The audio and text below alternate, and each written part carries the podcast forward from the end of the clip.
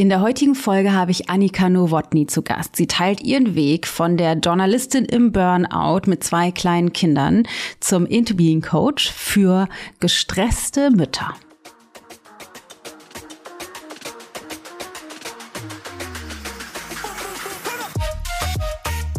Als mein Sohn geboren wurde, war ich richtig entsetzt darüber, wie wenig Gleichberechtigung wir noch in unserer Beziehung hatten und ich und auch alle anderen um mich herum. Also dass wirklich super schlaue, intelligente, tolle Frauen mit tollen Jobs plötzlich das nicht mehr so leben können, so aus der damaligen Sicht, ne, mhm. wollen, aus ja. der heutigen. Ja.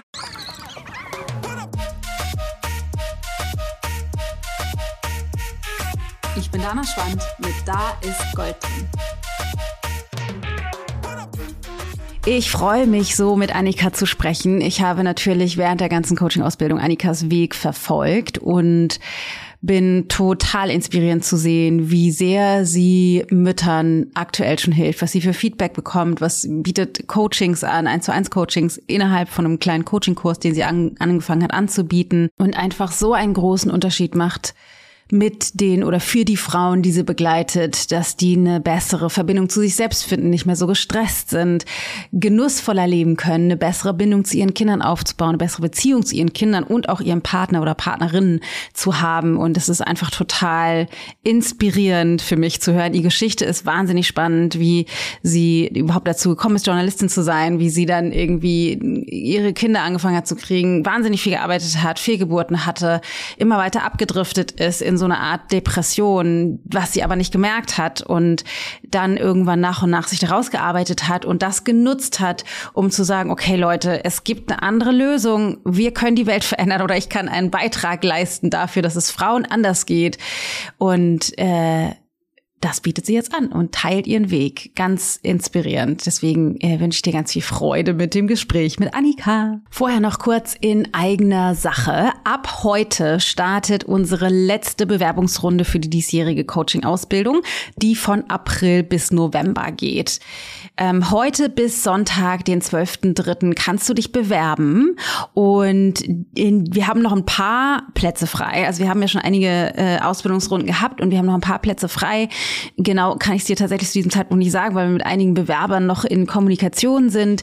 Wichtig ist, du kannst dich jetzt noch bewerben, um dabei zu sein, um dich von mir in der Intubeing Coaching Methode ausbilden zu lassen. Alle Infos dazu findest du auf ichgold.de slash Ausbildung. Wenn du mehr dazu hören möchtest, gibt es verschiedenste Möglichkeiten. Und zwar hatte ich einen Infoabend gemacht Anfang des Jahres und den kannst du dir für 0 Euro angucken auf ichgold.de slash Ausbildungsinfo.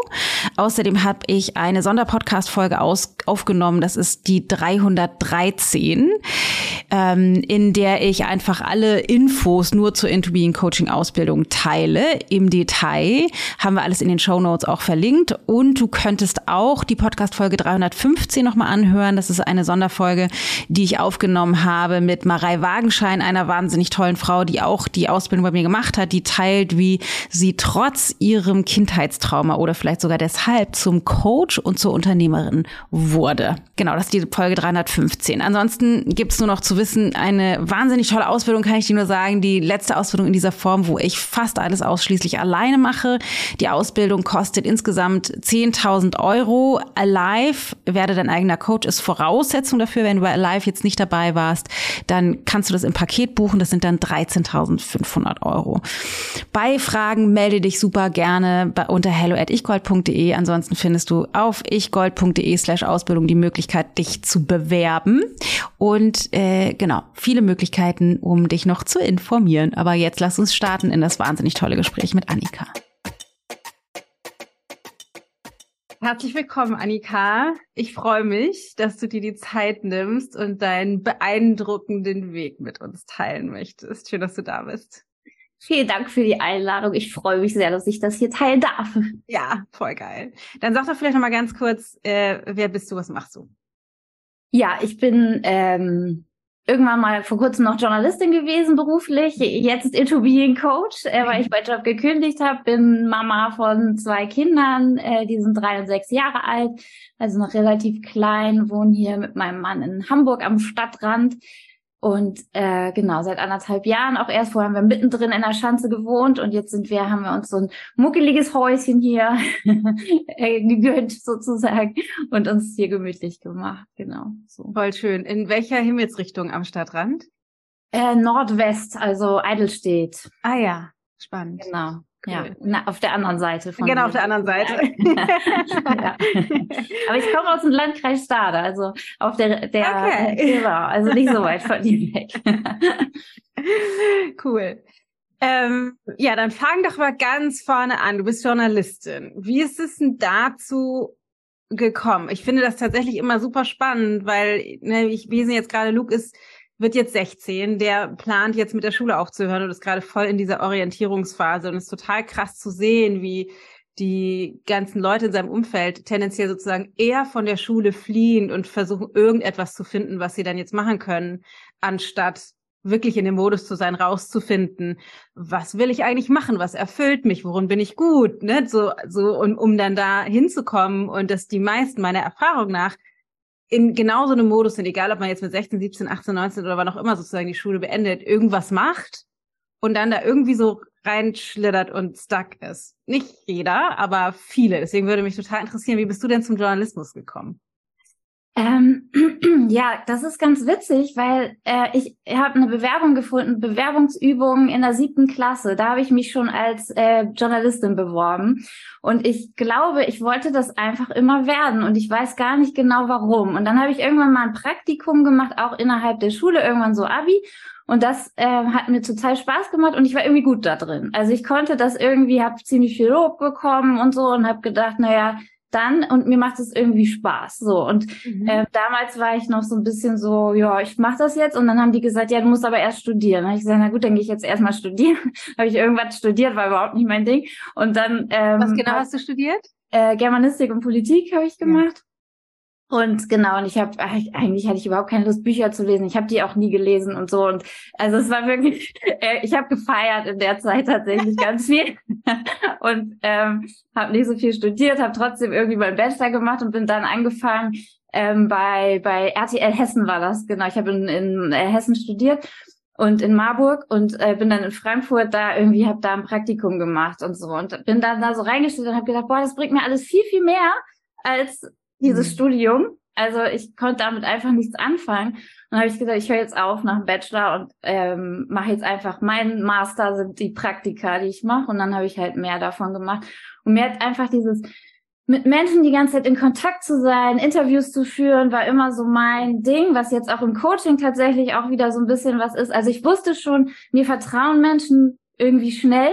Also ich mhm. habe irgendwie eine gute Verbindung zu denen und so und ich konnte das immer ganz gut und das war ähm, genau, das war, also mir hat es einfach wahnsinnig viel Spaß gemacht. Und bestimmt aber auch, und das sehe ich aber erst jetzt, Anerkennung, also so ein Prestige-Job, also sowas, so Journalistin zu sein und so, ähm, genau, äh, auch so, also das war schon, boah, dieses Journalistin war für meine Familie was krasses. Also aus der, da wo ich herkomme, bin ich da ziemlich ähm, rausgewachsen, auch zu studieren und äh, genau, also das war, also meine Eltern haben Hauptschulabschluss einfach, weil warum musst du noch länger zur Schule gehen? So sind die aufgewachsen in einem kleinen Dorf und ähm, genau. Und das war schon schon was Krasses und ich hatte immer den Drang, so ein bisschen daraus zu kommen aus diesem. Also mir war es immer so ein bisschen zu eng irgendwie da in dem Dorf, wo ich wohnt habe und ich sage nicht, dass das falsch ist, sondern nur für mich einfach zu eng irgendwie ja. ähm, da zu leben. Und ich glaube, das war, das würde ich jetzt im Nachhinein sagen, auch so ein, so ein Grund für mich daraus. So große, weite Welt, Journalismus, irgendwie, ja. keine Ahnung, berühmt. Ich habe in dem Praktikum bei RTL äh, Roland Koch, der damals Ministerpräsident in Hessen war, interviewt. Und es war für mich so uh, krass als Praktikantin, also nur für so einen kleinen Mini-Beitrag, weil der einen Tannenbaum aufgestellt hat. Also jetzt wirklich nichts Großes. Aber es war so, uh, und da, also so dieses schillernde, keine Ahnung, das war auf jeden Fall was, was mich auch angetrieben hat, äh, was ich damals aber noch nicht so gesehen habe. Also genau, wenn du mich fragst, aus dem Gesichtspunkt von damals war es, eher aus dem Standpunkt wollte, weil, wollte ich eigentlich hat mir es einfach Spaß gemacht und so. Ja, ja. voll cool. Genau. Süß mit ja. ja. Und dann hast du im Journalismus ja eine ganze Zeit lang gearbeitet, oder? Genau, ähm, ja, über zehn Jahre irgendwie, ich weiß gar nicht mehr ganz genau. Ich glaube, 25 habe ich mein Studium beendet und dann, ja, bis vor kurzem. Also, ja, genau, jetzt bin ich 37. Ähm, genau. Ja, genau. Ich habe ähm, bei einer äh, Lokalzeitung in Stade dann mein Volontariat irgendwann gemacht, nachdem ich so Radio, Fernsehen und dann aber überall keinen Platz bekommen habe. Und dann habe ich, äh, genau, hat die Lokalzeitung mich gefragt, die brauchten jemanden, der filmen kann. Und weil ich bei RTL vorher war und das konnte und schneiden konnte und filmen konnte, mhm. ähm, und die eine Videoabteilung aufbauen wollte, habe ich gesagt, äh, haben die mich gefragt. Und ich da eine kannte, ich ja aus Stade komme, ähm, genau. Und dann hat die gefragt, willst du nicht? ich sage, ja, aber wirklich nur freiberuflich. Auf keinen Fall will ich da arbeiten. Also wieder zurück zu, zu meinen Eltern. So dieses, das war echt zu eng irgendwie immer für mich und das auf keinen Fall. Und irgendwann meinte der Chef dann zu mir, Annika, was muss ich dir geben, damit du das Volontariat hier machst? Und dann habe ich gesagt, keine Ahnung, nach Hamburg ziehen. Mhm. Und ähm, genau, dann haben wir den Deal gemacht. Damals war das eigentlich musste man als Lokalredakteurin da wohnen bleiben, also in Stade wohnen. Mhm. Und ich bin dann in Hamburg wohnen geblieben und immer gependelt tatsächlich dahin und habe das Volontariat gemacht, wofür ich ähm, dann jetzt auch total dankbar bin, weil ich wirklich richtig schreiben gelernt habe und das echt nicht konnte. Also danke an alle Kollegen, das war wirklich äh, richtig cool, wie die mir da echt geholfen haben und ähm, das auch jetzt für Instagram und so super nutzen kann. Also zielgruppenorientiert schreiben äh, habe ich halt immer gemacht. Also ja. immer für eine für online schreibe ich anders als für Social Media und für die Zeitung nochmal anders und ja. immer über Sachen geschrieben, von denen ich überhaupt keine Ahnung hatte. Also ich saß bei Airbus in Pressekonferenzen mit krassen Journalisten und ich saß da dann und so, ja, Annika, geh mal hin.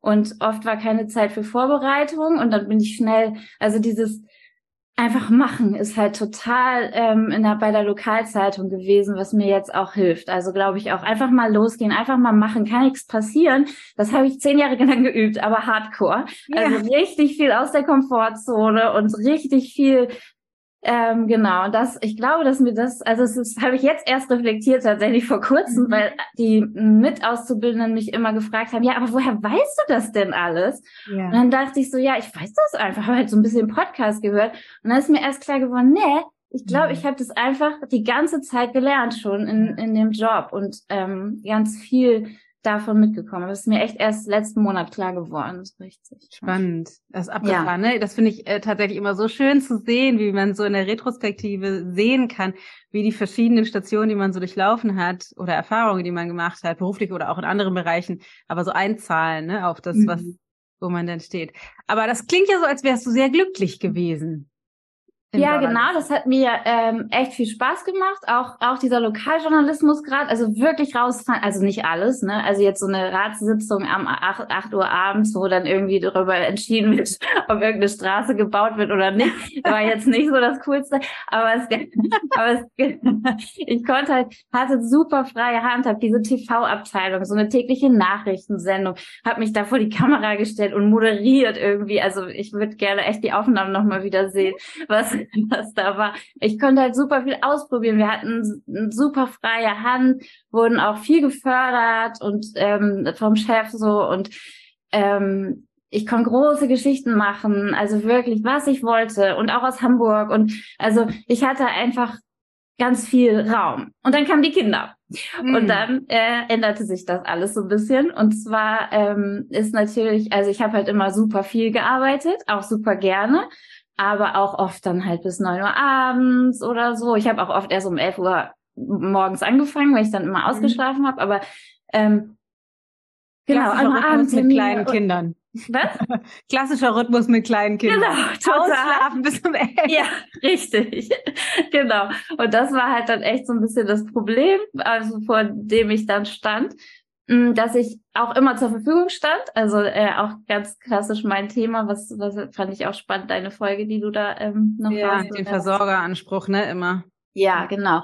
Und ich war halt immer da, habe alles gemacht, auch irgendwie gerne. Also mir hat's auch Spaß gemacht, aber ich habe halt auch alles gemacht. Und dann änderten sich plötzlich meine Prioritäten und ich hatte halt einfach nur mal Kinder. Dann dieses, diese Pendelei, dann das, das war genau einfach alles nicht mehr. Und ähm, dann gar, also ich habe dann erst Elternzeit gemacht und nach der Elternzeit war klar, mein Mann und ich teilen uns das irgendwie auf. Also für mich war das klar.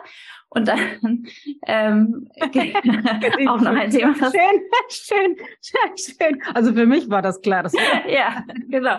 Er ist selbstständig. Ich kann, hab super, ich kann am Wochenende dann mal arbeiten und ne, so. Wir machen das mhm. alles und so sowas halt überhaupt nicht.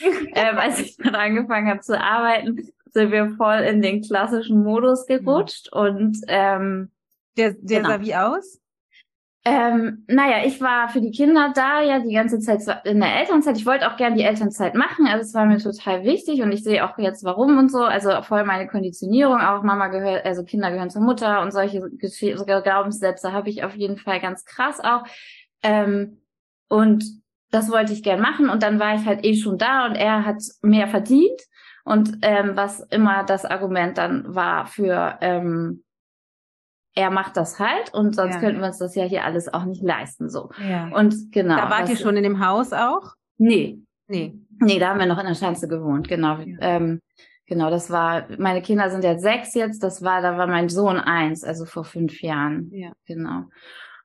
Und ähm, dann habe ich aber dank äh, der super ähm, des Vertrauensvorschusses, was ich von der Arbeit hatte, durfte ich äh, zu Hause ganz viel arbeiten. Also da war ja Corona noch nicht, da gab es noch nicht so viel Homeoffice und deshalb war das schon ganz schön groß so, äh, dass ich zu Hause arbeiten durfte und habe ganz viele Geschichten auch aus Hamburg gemacht und bin dann immer hingefahren für die Geschichten, habe Interviews geführt und bin dann wieder zurück, habe zu Hause geschrieben. Hatte in dem Jahr aber drei Fehlgeburten Wow. Und ja, genau, hintereinander, also auch ziemlich kurzfristig so, genau. Und das war krass, weil mein, ich muss zur Verfügung stehen und ich kann nicht zur Verfügung stehen, kann aber auch nicht darüber reden, weil vor den drei Monaten sagt man ja noch nicht, dass man schwanger ist. Mhm. Mir ging's echt viel schlecht in dem Jahr. Ähm, genau, und das war so, ja, und dieses, ich musste halt funktionieren und ging das nicht. War zwischen den beiden Kindern, ne? Zwischen den. Genau, zwischen den beiden Kindern. Ja, wir wollten das zweite Kind haben, auch ziemlich.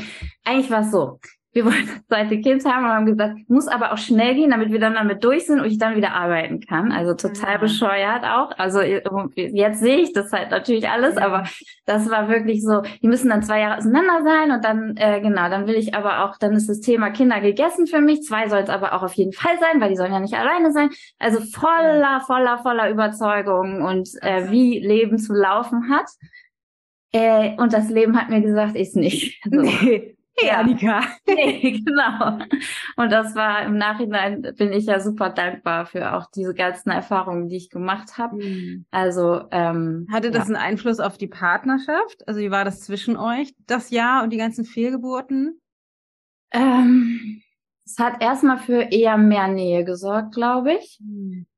Aber es war auch schwierig, weil es mir viel schlecht ging Mhm. Und mein Mann auch und aus äh, diesem, ich muss schaffen, schaffen, schaffen, viel arbeiten und äh, dann bin ich wertvoll, daraus kommt. Ähm, und das oft kollidiert ist irgendwie. Ja. Also genau, ähm, ja, genau, dass, dass ich dann echt einfach wirklich mich ständig übergeben habe oder so. Und dann aber mit meinem Sohn im Bett lag, habe ich noch so eine so eine ähm, Szene in Erinnerung. Mhm. Ähm, genau, und echt nicht mehr richtig konnte so. Und genau, er aber gearbeitet hat und es auch super wichtig war und so, genau. Und das, also da fing das schon an im Grunde, genau das, was auch jetzt immer wieder unser Thema ist und damals auch schon war, so, ähm, genau, was, was ist wichtig, was nicht und sowas. Ja, aber das war so, da konnte ich halt dann nicht mehr richtig arbeiten ähm, und habe aber nicht mich krank gemeldet. Und ähm, genau, ich habe einfach, ich war ja im Homeoffice, es hat keiner so richtig mitgekriegt. Ich habe immer so halb krank aus dem Bett, also ich habe mich wirklich viel krank gefühlt einfach. Hatte die ersten drei Monate ging es mir immer einfach schlecht, das äh, schwanger dreimal, also ja. Und dann ähm, genau hat der Chef irgendwann angerufen und gesagt, so Annika, was ist los? Irgendwie ist der Output nicht so, wie wir das von dir gewohnt sind. Mhm. Und dann habe ich ihm das erzählt, was los ist. Und dann hatte er da auch irgendwie Verständnis für. Ähm, zumindest hat er mich in Ruhe gelassen, sage ich mal so. Also er meinte dann, dann mach mal. Und dann habe ich mich, ähm, bin ich zum Frauenarzt irgendwann, bin da total Tränen ausgebrochen, habe gesagt, ich kann nicht mehr, ich muss krank geschrieben werden. ähm, können Sie mich krank schreiben? Und dann hat sie gesagt, ja, macht sie auf jeden Fall. Mhm. Und ähm,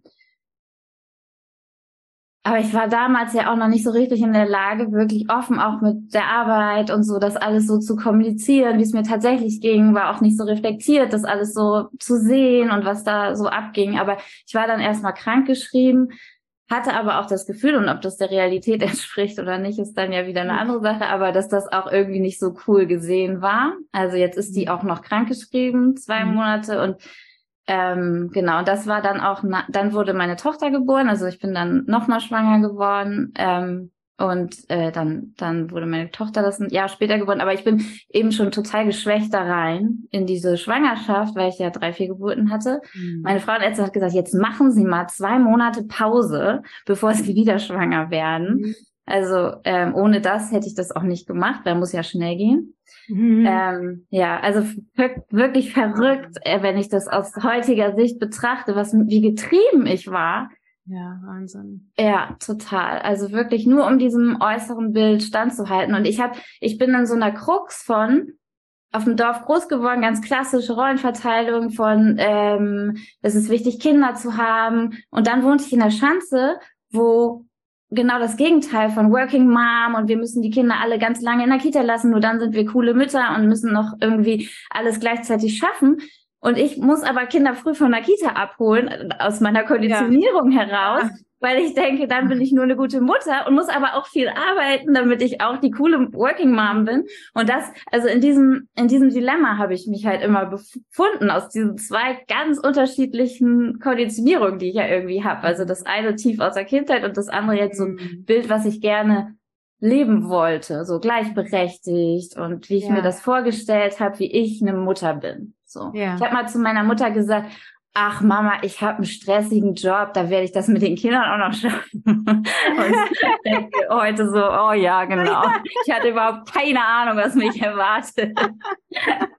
stressiger Job. genau. Denkt man, wenn ja. man Kinder hat, denkt man stressiger Job, haha. ja, genau. Ja. ja, krass. Ja, total. Wahnsinn. Genau. Jetzt habe ich den Faden verloren. Ja, nee, also du hast dann deine Tochter bekommen mhm. und bist, du hast eben gesagt, du bist dann so geschwächt sozusagen schon in die Schwangerschaft gegangen. Und dann war sie da. Genau, dann war sie da hast und du krank geschrieben während der Schwangerschaft? Ähm, gute Frage. Hm. Ah, genau, ich habe es ein bisschen falsch erzählt. Ich habe mich nicht nach den drei Fehlgeburten krank schreiben lassen, sondern dann war ich schwanger mit meiner Tochter und dann habe ich mich am Ende der Schwangerschaft krankgeschrieben, ah. habe währenddessen aber noch gearbeitet. Genau, und ich habe dann die letzten zwei Monate mich nicht vor der letzten Fehlgeburt, sondern vor ja, der letzten, genau, das mhm. habe ich ein bisschen, ja, genau, durcheinander ja. gekriegt zeitlich. Genau, da da habe ich aber auch gearbeitet, genau ja. als ich mit ihr schwanger war. Und dann auch sowas wie, äh, ich bin ja nicht krank, sondern schwanger, was ich ja. tatsächlich auch mal von einem Kollegen gehört habe und so. Und ähm, was der auch nicht böse charmant. meint, aber ha? ja, charmant, ja, ja. Ja, charmant, genau. Was natürlich auch voll auf meine Überzeugung stieß, ich muss funktionieren und ja. ähm, genau wenn der das dann auch noch sagt und so. Ja, also war interessant, ne? Weil gerade bei dem Spruch denke ich oft, man kann den so, es kommt halt voll drauf an, von wem der wie zu wem in welcher Situation gesagt wird, weil das kann ja voll empowernd gemeint sein oder auch ja. ankommen, ne? Ja. Ja. Oder das komplette Gegenteil, also das, wie du sagst, es hat sozusagen im Grunde hat er nichts falsch gemacht, auch wenn es für dich überhaupt nicht funktioniert hat. Ja, ja genau. Ja, es stieß auf fruchtbaren Boden, ne? Es ja. war halt so, hab ich gesagt, ja, stimmt. Finde ich auch. Gut, dass du das nochmal sagst. Ja. Ja, krass. Ja. Ja, genau. Und dann habe ich äh, meine Tochter bekommen und dann war ich wieder in der Elternzeit und habe ähm, nach einem halben Jahr ging dann Corona los. Und ja. dann, genau, die war ein halbes Jahr alt und dann hat, war mein Sohn nicht mehr in der Kita ähm, der dann inzwischen drei war. Und ähm, dann habe ich das mit zwei Kindern, weil ich ja eh Elternzeit hatte, wie praktisch das Corona ist. Mhm. Ja. Ähm, da äh, konnte ich das halt gut, da kann ich das ja voll gut ausnutzen. Ähm, mein Mann auch noch Angst hatte, weil keiner so richtig wusste, was Corona denn ist. Ja. Ob der sein Job irgendwie, ob das, also hat besonders viel gearbeitet und ich besonders viel Kinder. Also ich hatte wirklich dann 24-7 die Kinder mit noch stillen nachts und Ähm, genau, also das war ganz schön heftig und das war so der Peak meines Burnouts. Mittlerweile glaube ich, dass das schon viel früher anfing. Aber ähm, genau, das war so das, wo ich wirklich ähm, komplett reingerasselt bin. Ich bin total motiviert da reingegangen, habe gesagt, wir machen hier Ausflüge und wieso auch nee, stört mich gar nicht. Wir gehen in den Wald und machen irgendwie, habe auch meinen Freunden immer erzählt, ich krieg das alles hin. Also weiß ich im Nachhinein, nee, ist eigentlich ganz entspannt. Ich habe ja Elternzeit und so, aber im Nachhinein, ich hatte halt keine Minute für mich gefühlt. Mhm. Und ähm, genau, das war dann der der Punkt, wo ich ähm, einfach gar nicht mehr konnte, so wo ich dann Therapie auch angefangen habe und ähm, ja, wo ich gemerkt, Wie hat sich das geäußert, dass du gar nicht mehr konntest? War das physisch oder emotional? Das zeigt sich ja ganz unterschiedlich. Ja, emotional. Also ich, ich hab, hatte so ein, ich hatte, also ich habe immer so, sag immer so, ich hatte so einen Nebel um Kopf. Mhm. Ich war so, es war so dumpf alles, fühlte sich das an. Ich habe mich nicht mehr gespürt, ich habe nichts mehr gespürt, ich habe nur noch irgendwie funktioniert war auch so hilflos, weil ich überhaupt nicht wusste, wie ich da rauskam, habe ganz viel geweint, also wegen mhm. allem immer sofort angefangen zu weinen, Schlafprobleme, ähm, mhm. konnte, also war todmüde und konnte nicht einschlafen. Ähm, ja, das ja, war so, genau, das war so das, was ich dann hatte und das dann mit zwei Kindern. Ich das hatte 2020 dann. Sozusagen. Ja, genau. ja. ja. Mhm. Genau. Und da habe ich ähm, meine, ähm, was wollte ich jetzt sagen? Sorry. Der Nebel. ja, genau, der Nebel ist wieder da. er hat alles weggenebelt.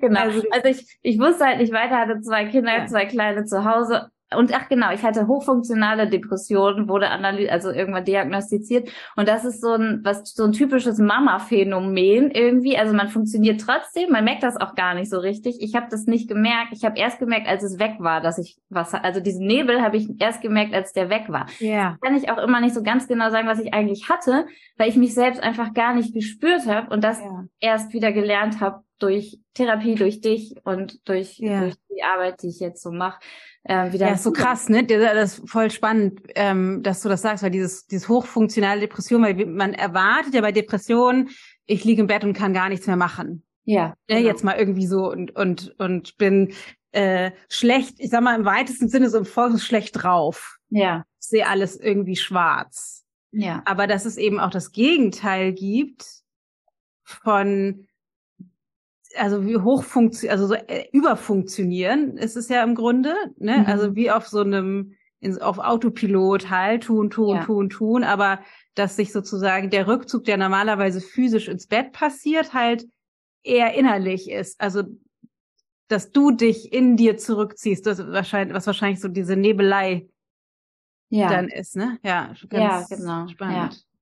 Ja, total. Ja, einfach sich selbst einfach gar nicht spüren. So, ja. also und ich habe es auch erst gemerkt, als ich mich dann wieder spüren konnte, ja. ich mich nicht, also wie betäubt ich war, wie taub. Und ich merke das jetzt auch bei den Teilnehmerinnen, die bei mir jetzt die Coachings machen. So, es ist so, das und ich kann das so nachfühlen, weil es mir halt auch so ging. Also es ist einfach alles weg. So, ich habe keine Zeit für meine Gefühle. Ich konzentriere mich nur noch aufs Funktionieren und ähm, ja. Man denkt ja immer, ist ja alles gut. Kinder ja. gesund, Mann genau. ist da, Partnerschaft, wir also das ist alles, das, ja, ich ist so super schwer zu erkennen. Total, genau das, das ist so, so gut, dass du das gerade sagst, weil es haben auch ganz viele von meinen Teilnehmerinnen, die sagen, ja, aber ist ja alles gut. Und ja. das genau hält dich ja da. Ja. Also, weil du sagst, es ist ja, ich darf mich ja nicht beschweren, ich habe ja eigentlich alles. Und das hat mich halt auch da gehalten. Also, dass ich dachte, naja, was, was ist denn das Problem? Also natürlich, es geht ja auch allen so. Das ist ja auch nochmal so. Also in allen Freundinnen in meinem Freundeskreis ging's halt so. Und ja. Ja, und das finde ich, wir haben gerade in, in dem Kurs, in, in dem aktuellen Kurs darüber gesprochen, dass ich mein, meine, dass Burnout meiner Meinung nach, das ist jetzt nicht scientifically based, sondern einfach nur Dana-Philosophie, ja.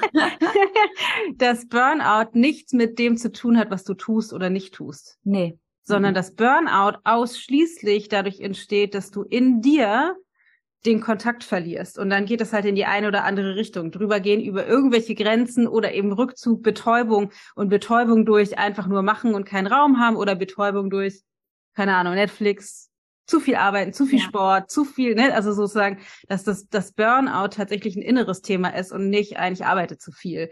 Ja. Vielleicht arbeite ich zu viel, äh, das ist dann aber nur ein Ausdruck von dem inneren Thema. Oder ich arbeite das Falsche. Oder ich bin, es gibt ja auch Bore-out. Ja. also, also, oder bin halt irgendwie in der Partnerschaft oder in, dein, in deinem Fall auch zusätzlich erschaffe physische Erfahrungen wie viele Fehlgeburten und so weiter, was einfach innerlich zu diesem Burnout Symptomen sozusagen führt. Ja, spannend. Ja, total. Ja, das ist krass. Und ich sage auch immer, die Depression hat mir halt genutzt, um mich abzugrenzen. Also das, das ist für mich ein totaler Nutzen gewesen, kann ich jetzt sehen. Und habe ich jetzt manchmal immer noch, dass ich so leicht in so ein Depri rutsche. Das dauert dann nur so ein, zwei Tage. Und ich merke aber total, ah, ich kann mich wieder nicht abgrenzen und nicht ah. die Zeit für mich nehmen, sondern muss zur Verfügung stehen für, für die Familie und so. Da hat mir auch deine Sicht immer sehr viel geholfen. Also auch, mhm. auch das, was du teilst. Ja. Ähm, und mein Mann ist ähm, so aufgewachsen, ich hoffe, ich darf das erzählen, Mann, aber ähm, ist so aufgewachsen, dass, ähm, dass, dass Kranksein ist nicht so schlimm, stell dich nicht so an. Und das hat der natürlich auch ganz tief aus der Konditionierung. Und krank sein reicht bei mir nicht im ja. Grunde, um mich abzugrenzen, weil ich weiß, er sieht, das ist ja nicht so schlimm. Also auch bei den Fehlgeburten und so hat man das ja gemerkt, so mhm. dieses, dann, dann kann ich mich nicht genug abgrenzen, aber Depressionen findet er richtig schlimm. Und äh, genau, und dann habe ich halt diese, also die Verbindung habe ich dann auch irgendwann in der Arbeit mit dir so rausgefunden, dass, dass das mir dient und ich immer wieder sehe und ich dann irgendwie bei meinen El mit meinen Eltern in Urlaub war oder so und da das dann danach so eine einwöchige Depri-Phase hatte. Ich dachte, wo kommt das denn jetzt her? Ja, ich konnte mich da nicht abgrenzen. Ich habe einfach mitgemacht und bin so in alte Muster und ich brauche Die Depression das. sozusagen als Werkzeug für die Grenze anstelle von tatsächlich die Verantwortung zu übernehmen und die Grenze zu setzen. Ja, ja genau. Ja. Vielleicht nochmal ganz kurz als kleine als kleine Randnotiz, wenn dein Mann nicht möchte, dass du das teilst, können wir das auch natürlich im Nachhinein rausschneiden. Also wenn es jetzt, ja, falls du es hörst und es drin geblieben sein sollte, dann haben wir von ihm die Zustimmung. Ja, sehr gut, genau.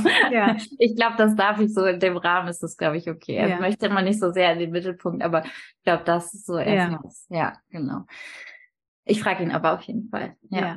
Ähm, genau. Ja, und das, das zu erkennen und je besser ich weiß, dass ich mich nicht abgrenzen will, und da mich ja. auch auf den Standpunkt stelle, dass ich das nicht will, weil ich Angst ja. habe, dass er mich dann blöd findet und so weiter. Und das auch, das ja. war, glaube ich, mein größter bei Menschlichkeit, mein größter Aha-Moment auch zu sehen, ah, ich will das nicht. Und dann konnte ich mit ihm da ganz anders drüber reden mhm. ähm, und sagen, ja, ich will das nicht und ihm das so erklären nach dem, ne, mhm. ne, so. Und dann hat er gesagt, ach so, okay. Und seitdem machen wir die Nächte 50-50. Vorher habe ich die komplett alleine gemacht, mhm. weil ich mhm. äh, einfach mich nicht getraut habe zu fragen. Also ja, total absurd. Wirklich absurd heute für mich, auch für ihn, mhm. glaube ich, was ja. wir, also wo wir auch standen und wo wir heute stehen, ist es krass einfach, ja. Das ist ja noch nicht eine lange Zeit her, ne? Das sind ja maximal zwei Jahre oder so, oder? Ja, Genau, es ist einfach wahnsinnig viel passiert in den zwei Jahren. Total, ja. Wow. Das heißt, dann hast du angefangen, sozusagen Sachen zu verändern. Hast du gesagt, war bei Menschlichkeit bei dem Kurs damals dabei. Und hast dann aber, hast du dann wieder gearbeitet oder warst du sozusagen nach der, nachdem deine Tochter da war, dann sozusagen krankgeschrieben in der Depression oder wie, wie war das konkret? Nee, ich habe ähm, dann wieder angefangen zu arbeiten. Ich habe in der Elternzeit die Therapie angefangen und habe da einfach auch schon viel, ähm, das war noch nicht so krass, aha, aha, wie, wie jetzt bei Menschlichkeit, ja. aber ähm, auf jeden Fall schon ein bisschen, ich hatte einen Raum, das war, glaube ich, das Beste an der Therapie für mich, wo mhm. das alles mal sein durfte. Ich habe, glaube ich, die ersten Stunden einfach nur geweint ja. Nee, die ersten Stunden habe ich immer nur gesagt, ich habe kein Problem, mein Mann ist das Problem und ja. wie kann ich ihn. Das ist sowieso sehr dankbar, finde ich. Die Männer, eigentlich sind die Männer immer das Problem. Ja, immer. Also klar, ich habe eine verhältnismäßig schöne Kindheit, ich kann kein Problem haben. Und äh, genau. und ja, genau, das äh, fand ich, war, das waren die ersten Stunden und ich darf eigentlich gar nicht hier sein und fühle mich eigentlich schlecht, dass ich hier sitze und eigentlich ah. müsste ich ja gar nicht. Und wie, wie kann ich aber meinen Mann therapieren? Das, das gleiche System, ne? Immer noch in dem gleichen System. Krass. Ja, ja, ganz krass, ja, ganz krass. Und ich sehe das so jetzt bei den, also bei den Teilnehmerinnen und ich sehe das und ich will denen das immer machen ja. und denke so, es ist so ja. einfach, aber nein, die müssen da selbst durch. Und, ja. Ja, im Genau. Nachhinein wirkt es so absurd, ne? Es wirkt so, Total. so, Völlig weil du gerade, weil wie du es gerade sagst, da können wir vielleicht später noch darüber sprechen, weil eigentlich ist es so einfach. Also Ja, ist es ja, also es ist ja sehr simpel, aber die Umsetzung ist ja nicht immer. Du musst da ja selbst durchreifen, sozusagen, durch Ja. den Prozess. Aber ja. genau. Ja, und ich brauchte erstmal dieses, glaube ich, das ist alles nicht für mich so. Äh, also Ja. ich, ich bin hier falsch eigentlich, aber ich Ja. möchte meinen Mann gerne therapieren, deshalb äh, bin ich hier und vielleicht können Sie mir ja helfen. Ja. So, und dann, genau, und dann so nach den ersten vier, fünf Sessions gar, oder äh, Sitzungen war es dann so, dass, ähm, dass ich dann nur noch geweint habe. Also dann einfach den Raum mal dafür haben, dass Gefühle wieder da sein durften. Und ich Mhm. glaube, das allein, deshalb äh, ist, ist, war das für mich, also ohne das hätte ich das wahrscheinlich auch in Menschlichkeit alles nicht erkannt, ja. weil ich, glaube ich, diesen Raum brauchte, dass das alles mal sein durfte. Und ähm, genau, und das eine total gute Grundlage war. Und ähm, meine Therapeutin sagt immer, ich komme dann immer mit den Erkenntnissen aus Menschlichkeit zu ihr. Und dann meint sie, haben wir aber auch schon erkannt. und dann dachte ich, stimmt, aber es war noch nicht so klar irgendwie. Also das, äh, genau, die Methode, die macht es halt auch so, äh, so, so klar, greifbar. Ja. Und, ähm, ja, genau.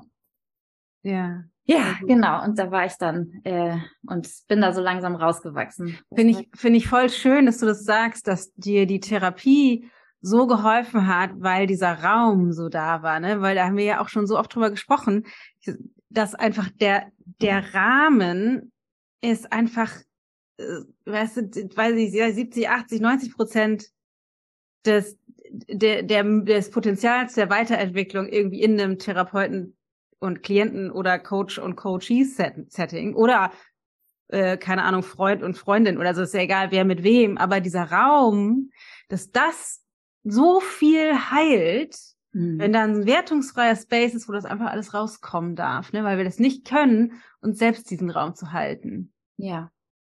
Weil wir es nicht gelernt haben, vielleicht, und weil es auch noch heilsamer ist, wenn es jemand anders tut, würde ich sagen zumindest. Ja. Ja, voll. Genau. Und ich, ich hatte halt, mein Mann war froh, dass ich zur Therapie gegangen bin, weil er natürlich fand, dass ich voll gestört war, wo er Ja. ja auch recht hatte. Wir waren beide halt, genau. Die, die Furie, die hier immer rumschreit und so. Und, äh, genau.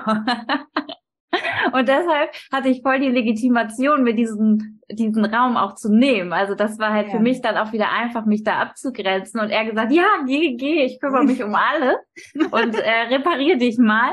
Und dann, ähm, genau, und das war auch noch ein Zusatzfaktor, Mhm. der da echt cool mit reingespielt hat, ähm, dass ich mir das auch erlaubt habe zu nehmen. Und genau, und dann habe ich, das war, glaube ich, die Frage, fiel mir gerade wieder ein, mit ob ich weitergearbeitet habe. Ah ja. Ähm, ich habe dann mich neu beworben, weil mein Chef meinte, wenn ich arbeite, dann unter deren Bedingungen und eine Extrawurst gibt's nicht. Äh, was, was, wo ich ziemlich sauer war. Mittlerweile ich seine Sicht aber verstehen kann und Extrawurst meinte halt im Homeoffice und, und dann doch nicht arbeiten, weil ich halt ja viel Ah, ja. wegen der Fehlgeburten nicht gearbeitet habe. Und ich schon auch viele Extrawürste da immer bekommen habe, so mit an Hamburg arbeiten, obwohl alle im Landkreis Stade arbeiten und sowas. Ne? Also in dem Moment fand ich, war ich natürlich total wie Ja. kann der nur? Und Ja. mittlerweile verstehe ich ihn aber. Und ähm, habe dann mich beworben, neu. Und das war richtig krass auch nochmal. Ich habe dann kein, ich habe mich überall beworben, nichts bekommen. Und dann habe ich äh, gesagt, äh, dann habe ich, habe ich wollte ich einen Workshop machen für Suchmaschinenoptimierung, weil ich mich, weil es halt nur Online-Stellen gab und ich aber Print angefangen habe. Und dann habe ich den äh, Workshop, habe ich meinen Chef gefragt, ob ich den krieg. Und dann hat er gesagt, äh, nee, bezahlen wir dir nicht. Wir haben gerade jemanden in Haus, der das macht, da müssen wir niemanden für fortbilden. Und dann habe ich den selbst bezahlt und habe mir noch vorher manifestiert, da ist bestimmt jemand vom NDR oder so, NDR war immer mein Traumarbeitgeber, der äh, mich dann engagiert und denkt, ah, die nehmen wir. Und dann habe ich gleich bei der Vorstellung gesagt, übrigens, ich bin gerade in Elternzeit und auf Jobsuche und äh, genau und habe das und hab, war auch voll motiviert, so nach einem Jahr Elternzeit endlich wieder arbeiten. Ich habe mich, habe da voll äh, ein abgeliefert so und äh, genau zwei Wochen später, ähm, also es stellte sich dann heraus, der Seminarleiter war beim NDR und Ach, hat krass. die ähm, genau und hat mir dann zwei Wochen später tatsächlich geschrieben, ob ich nicht Lust hätte, zu denen ins Team zu kommen. Habe ich gesagt, mach ich mal. Ja, Das ist ja und dann geil. Genau, dann bin ich da angefangen und es war auch so, ja, ich sage immer, mein Leben passiert immer irgendwie so ein bisschen und trotzdem weiß ich, dass ich da auch viel zutue, aber ähm, ja, irgendwie ist das halt auch wieder sowas gewesen, so wie beim Tageblatt, also beim Starter Tageblatt, als ich da angefangen habe, dass ich gefragt wurde, ob ich nicht und so, ja, genau. Naja, genau. Und dann bin ich da angefangen und dann war das super, weil ich ganz wenig Stunden am Anfang nur hatte und das mit meinem Burnout total kompatibel war und ich dann da langsam reingewachsen bin und ähm, immer mehr gearbeitet habe dann und dann da Social Media und ähm, die Online-Seiten gemacht habe für Ernährungsdocs, Visite und so. Und also die, die Gesundabteilung vom NDR sozusagen, mhm. wo es auch ganz viel schon um Achtsamkeit und um diese Dinge mhm. ging, die auch echt spannend waren. So, ja. Genau. Und wieso hast du eine Coaching-Ausbildung gemacht? Ja, also das ist so.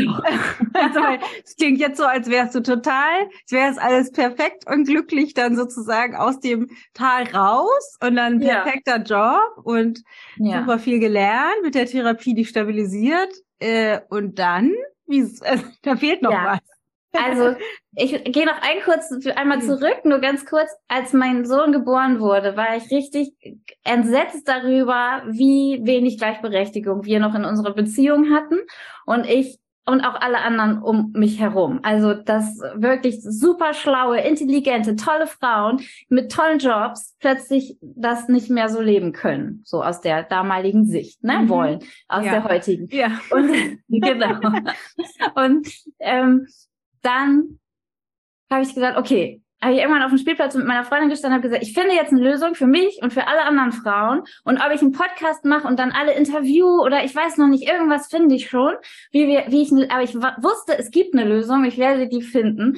Und meine Lösung war dann Menschlichkeit tatsächlich. Mhm. Und äh, ich habe also Menschlichkeit gemacht und habe danach dann gedacht, Alter, das ist die Lösung.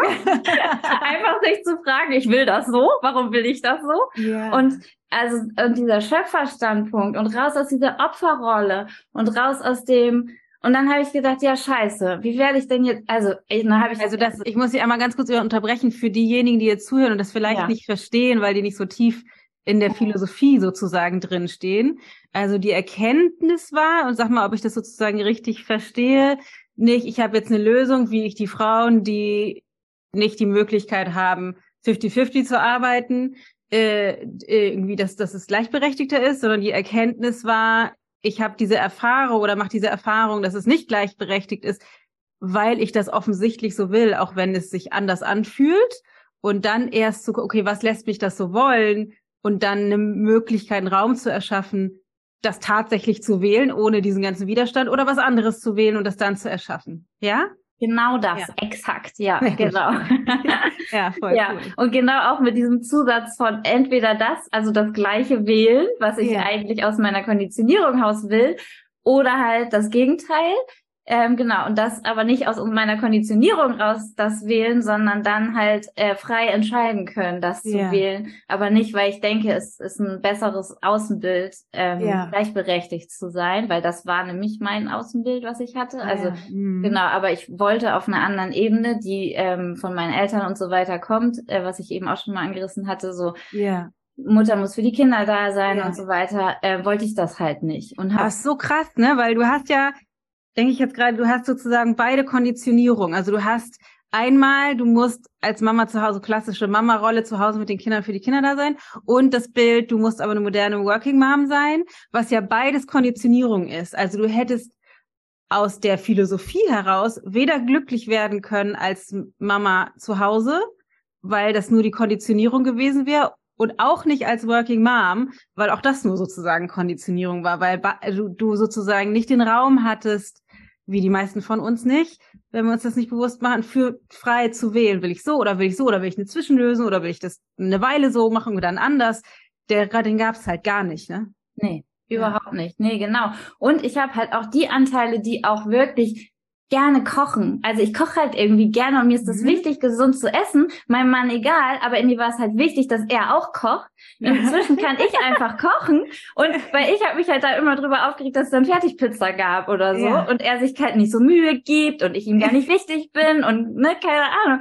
Und jetzt kann ich einfach frei von Konditionieren, einfach kochen und sagen, hier bitte schön, unser Essen. Und das, also dafür macht er andere Sachen, aber das halt einfach auch daraus zu wachsen und zu sagen, so ist okay. Also ich kann das so machen. Und ähm, ja, genau, das ist richtig schön und das hat so viel Freiheit gegeben.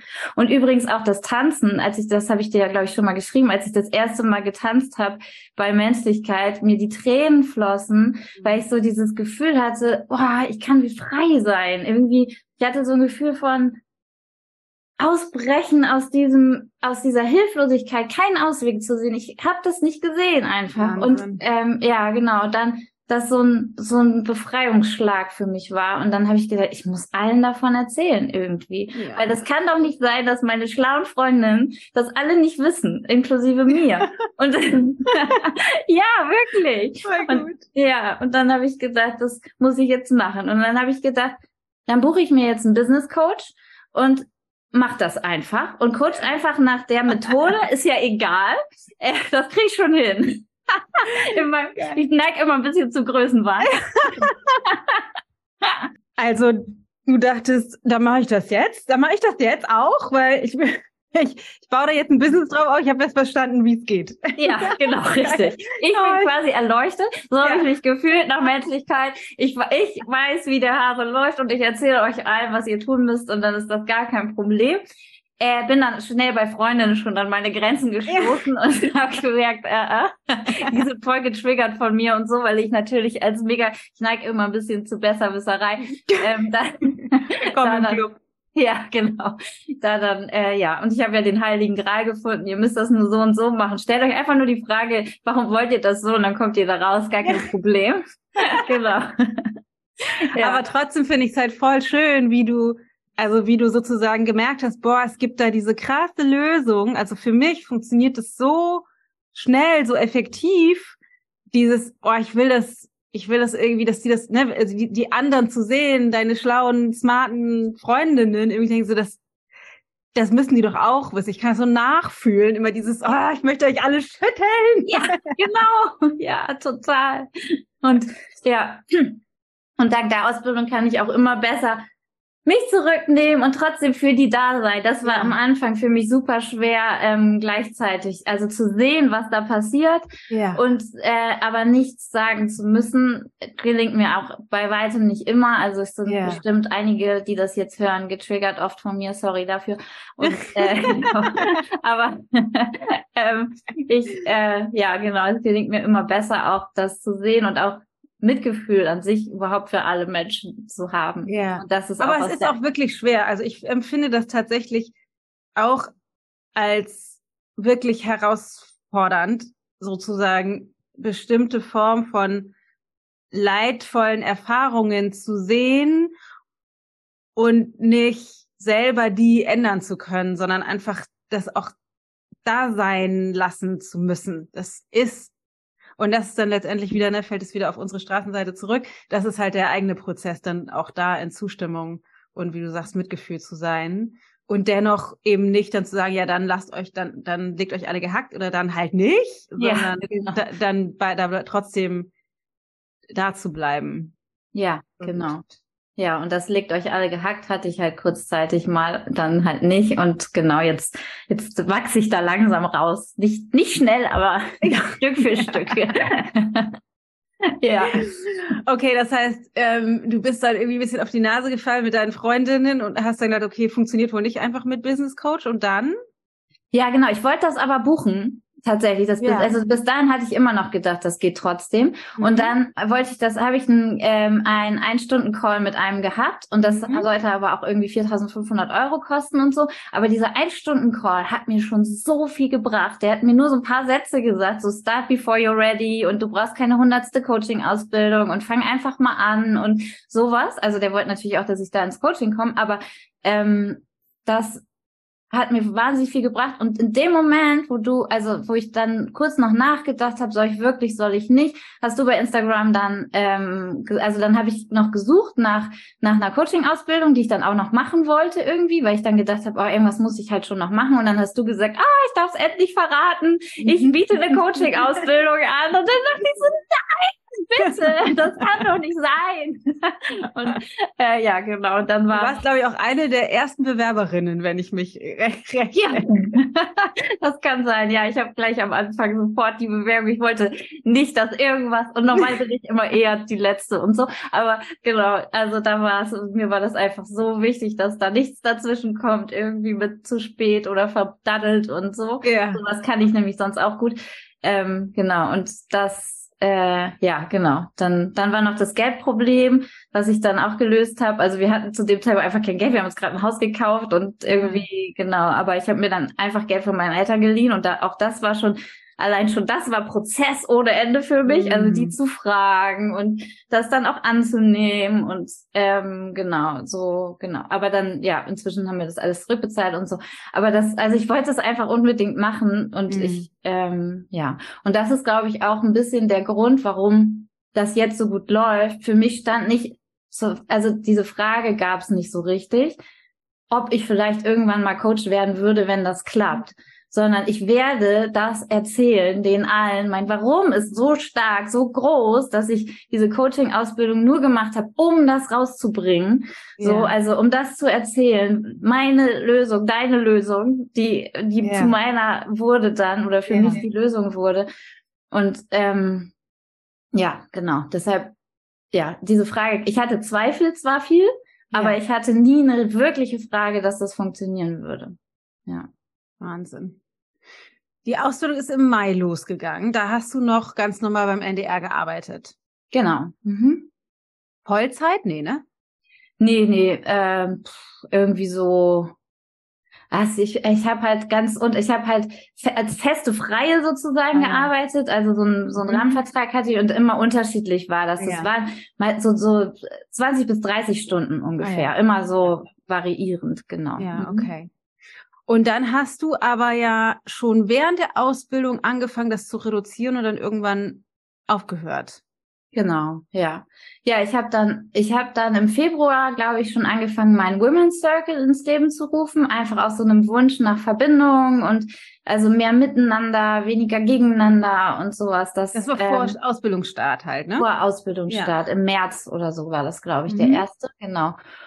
Und weil ne, ich hatte Instagram vorher schon gestartet im Februar und eine alte Kollegin von mir hat mich geschrieben, ah, wir bräuchten noch einen Text für den Weltfrauentag. Hast du nicht Lust zu, darüber was zu schreiben, wie du Burnout, Corona und wie das, also dann mit Statistiken und so, also einen mhm. klassischen, klassischen Zeitungsartikel.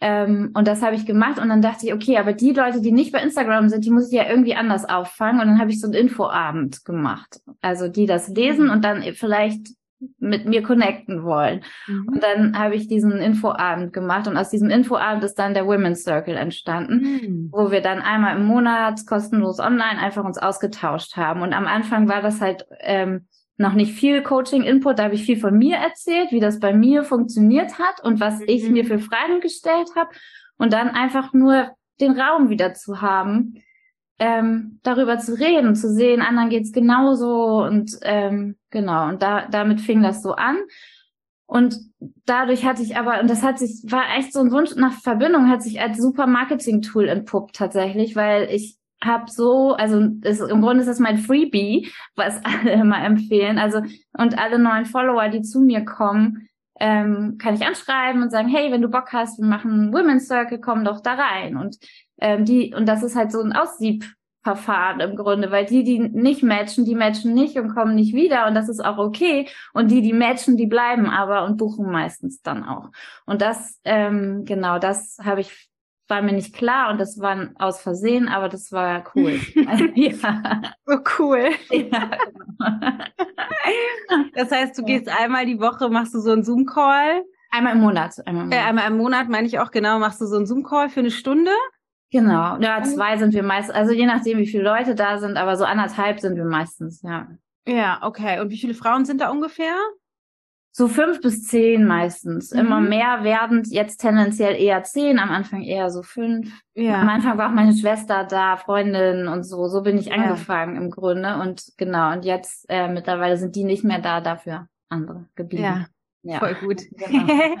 und ähm, das heißt, du gibst dann Input so ein bisschen? So, du hast, glaube ich, immer ein Fokusthema jetzt, ne? Genau, ich habe, das ist auch ganz schön. Ich habe, ähm, hab, frag die immer nach Themenvorschlägen, mhm. was gleichzeitig ein bisschen Zielgruppenanalyse ist, aus Versehen auch wieder. Aber habe ich dann gemerkt, weil die mir halt genau sagen, was auch was deren Wording ist. Die, die wollen nicht gelassen Mama sein, sondern die wollen weniger mit ihren Kindern schimpfen. Also ja. mache ich lieber einen Post, wie ich weniger mit meinen Kindern schimpfe.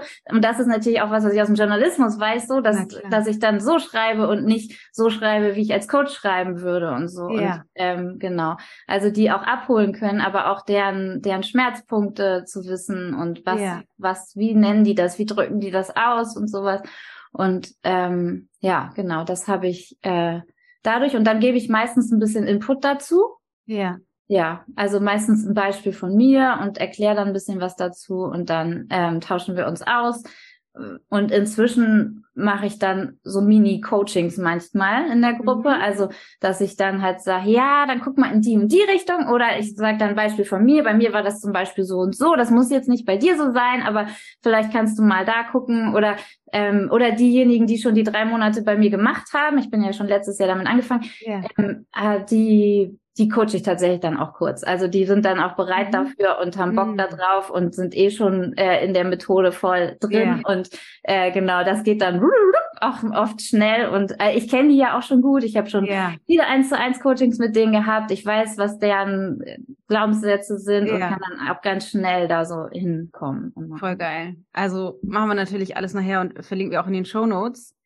At Annika Nowotny Coaching, ja, mit Unterstrich. Annika Unterstrich Novotny Unterstrich Coaching. Und Novotny ist N-O-W-O-T-T-N-Y.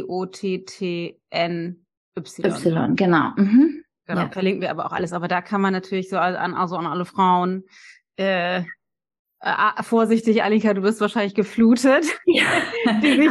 Zu.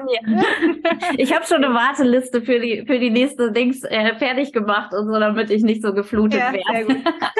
ja.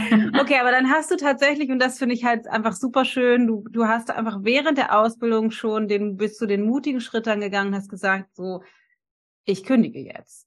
Ja, genau. Wie ist es Weil, dazu gekommen? Ja, ich habe gemerkt, die Nachfrage ist riesig. Und irgendwie wollen die Leute das anscheinend auch von mir hören. Und ähm, das war die Kombination aus beidem war irgendwie so krass erstmal. Mhm. Ähm, und dann aber auch so, ja, ist einfach nur noch die logische Konsequenz im Grunde gewesen. Und ich bin dann ähm, angefangen, äh, aus dem Women's Circle heraus, das habe ich echt nur einmal gesagt, habt ihr Bock, eine Testrunde mit mir zu machen? Drei Monate Coaching-Programm, eine Mischung aus Gruppensessions und Einzelcoachings.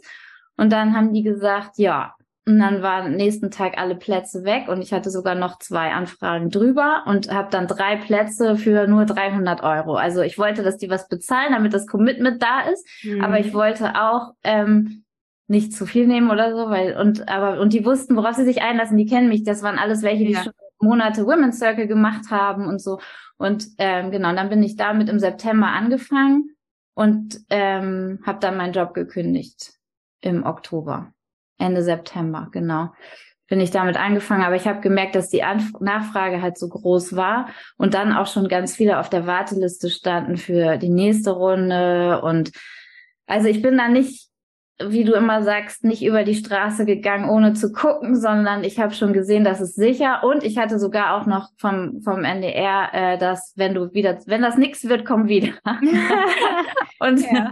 genau, also die Option gab es nicht für mich, aber ähm, aber trotzdem gibt das natürlich nochmal so ein Auffangnetz. Wahnsinn. Also, ja. Das heißt, du bietest jetzt ein dreimonatiges Online-Coaching-Programm an für Mütter, die auch überfordert sind, die sich eine engere Beziehung zu ihren Kindern wünschen, nicht so gestresst sein wollen. Gibt es noch andere Kriterien? Nö.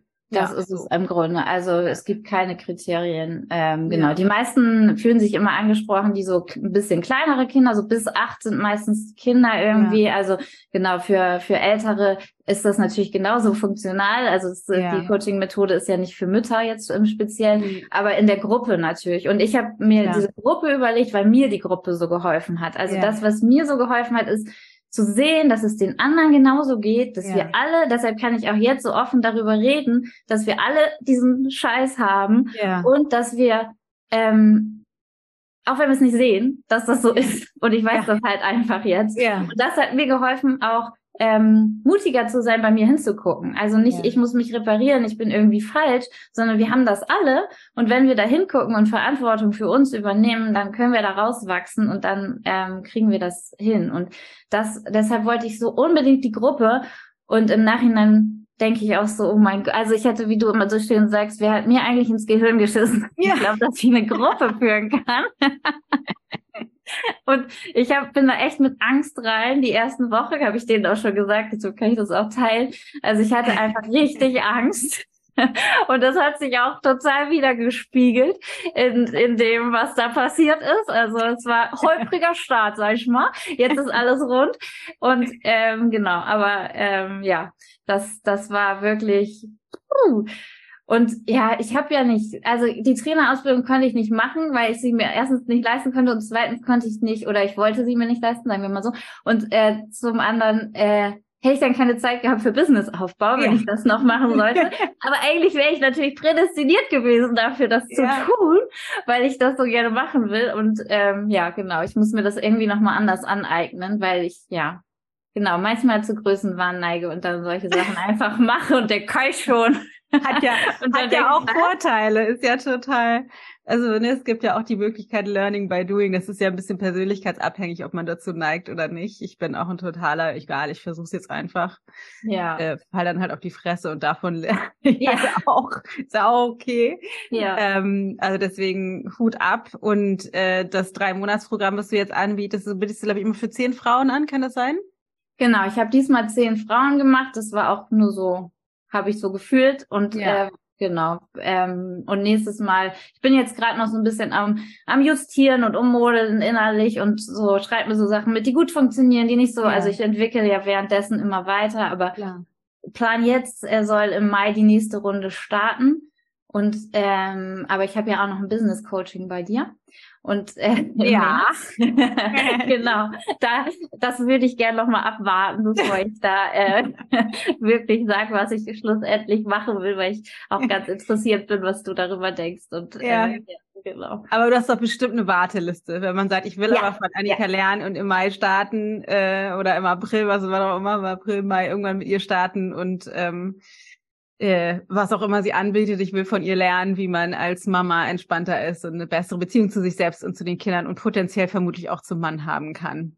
Ja, wir machen immer viel Partnerschaft auch. Ähm, ja. Genau, alleinerziehende fragen immer, ob das dann für die auch was ist. Ich finde ja, ja. weil ähm, das natürlich man rückblickend gucken kann, wie die Partner, was da schiefgelaufen ist und vorausschauen schadet das nichts, um sich nicht die gleiche Partnerschaft wieder zu erschaffen ähm, ja. da vorzuarbeiten und zu gucken, was für Konditionierung habe ich in Partnerschaft, ja. was denke ich darüber und wir dann auch gucken können. Also genau, ich mache auf jeden Fall viel Partnerschaft, aber das auch, ähm, ja, dass man, ja. das kann man auch gut machen, wenn man, wenn man alleinerziehend ist.